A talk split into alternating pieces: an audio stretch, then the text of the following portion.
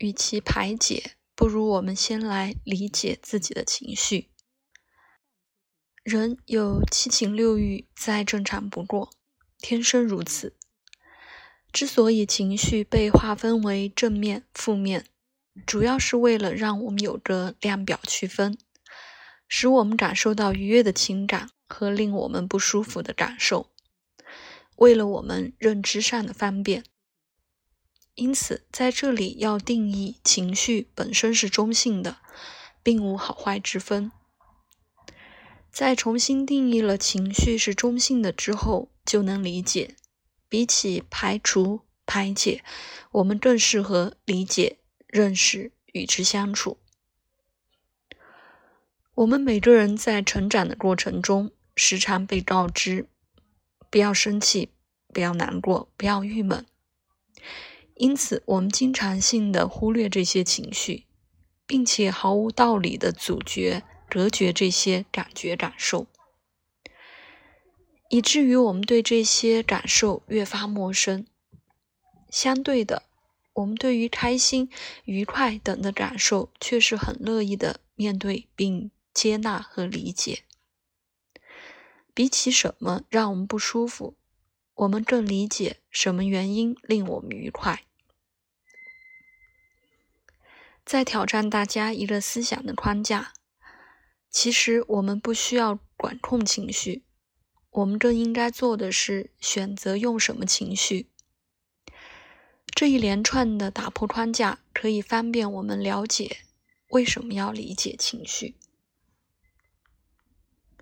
撇开极端无法思考与控制的悲欢苦乐，世界上面对大部分的事情，我们其实都是有选择的余裕的。与爱人分离，我要痛恨不甘，或是相互祝福；与家人吵架，我是要任性无理取闹，还是真诚沟通？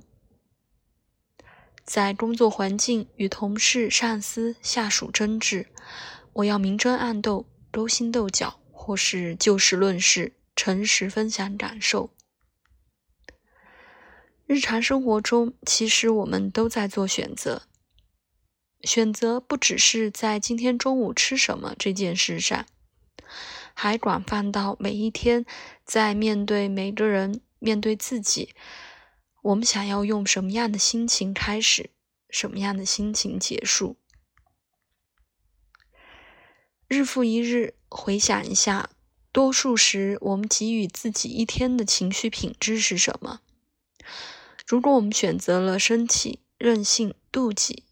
愤恨多余，真诚、开放、开朗、积极，我们会觉得可惜，还是可以接受？问问自己这个简单的，但你鲜少问过自己的题目，我相信很快你也能开始意识到，原来选择那么重要，更是时刻在发生的事情。试着在每次发生事情时，给自己零点二秒的时间选择一下，不管是什么，没有好坏，再依结果来决定自己喜不喜欢这个选择。经常的做这样的练习，你会发现，渐渐的，我更认识了自己。透过自己选择的情绪，会明白。为什么我在面对争执时说这样的话，做这样的事？为什么我在面对开心的事，我会这样想？在更认识自己的同时，另一个开启的大门，便是能更加同理面前的朋友、亲密关系、同事和家人。这把钥匙打开的是读懂他人的大门。为什么我常说一切都要从爱自己开始？因为爱自己，才会花时间了解自己，进而认识自己，再来能提升自己，最终同理共情人们与世界，仿佛开始读懂人心，像极了魔法世界的读心术。也许魔法根本就是这么基本的一件事。举个我自身最有感受的例子，和妈妈沟通。一直是我最大的障碍。我们母子经常三句以上必吵架，半天相处必甩门。说来也惭愧，看到自己伤害自己最爱的家人，常年下来却找不到方式改变，或是我根本没想要改变。反正都这样十几年了，不可能好转了啦。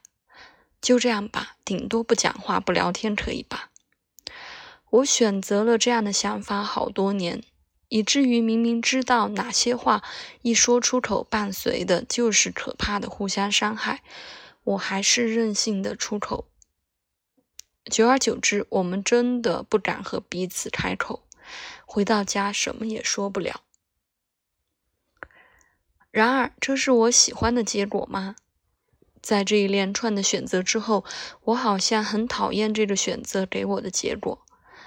明明自己很爱妈妈，明明最想要的是聊天，想要的是给予支持、表达爱，为什么却不断选择这些会导致自己讨厌的结果的这些抉择呢？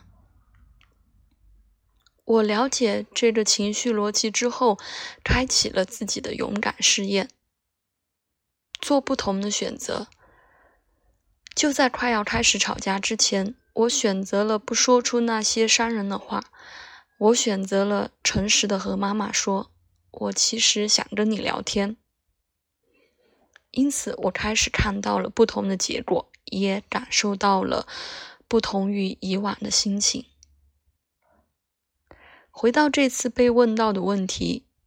如何排解负面情绪，做好情绪管理，是不是有种啊？这问题只是表面的感觉呢？从根本上来解决它吧。One, know your emotions. Two, accept your emotions. Three, choose your emotions. 最终，我们就可以掌握自己，定义自己。So, what's your choice？你的选择是什么呢？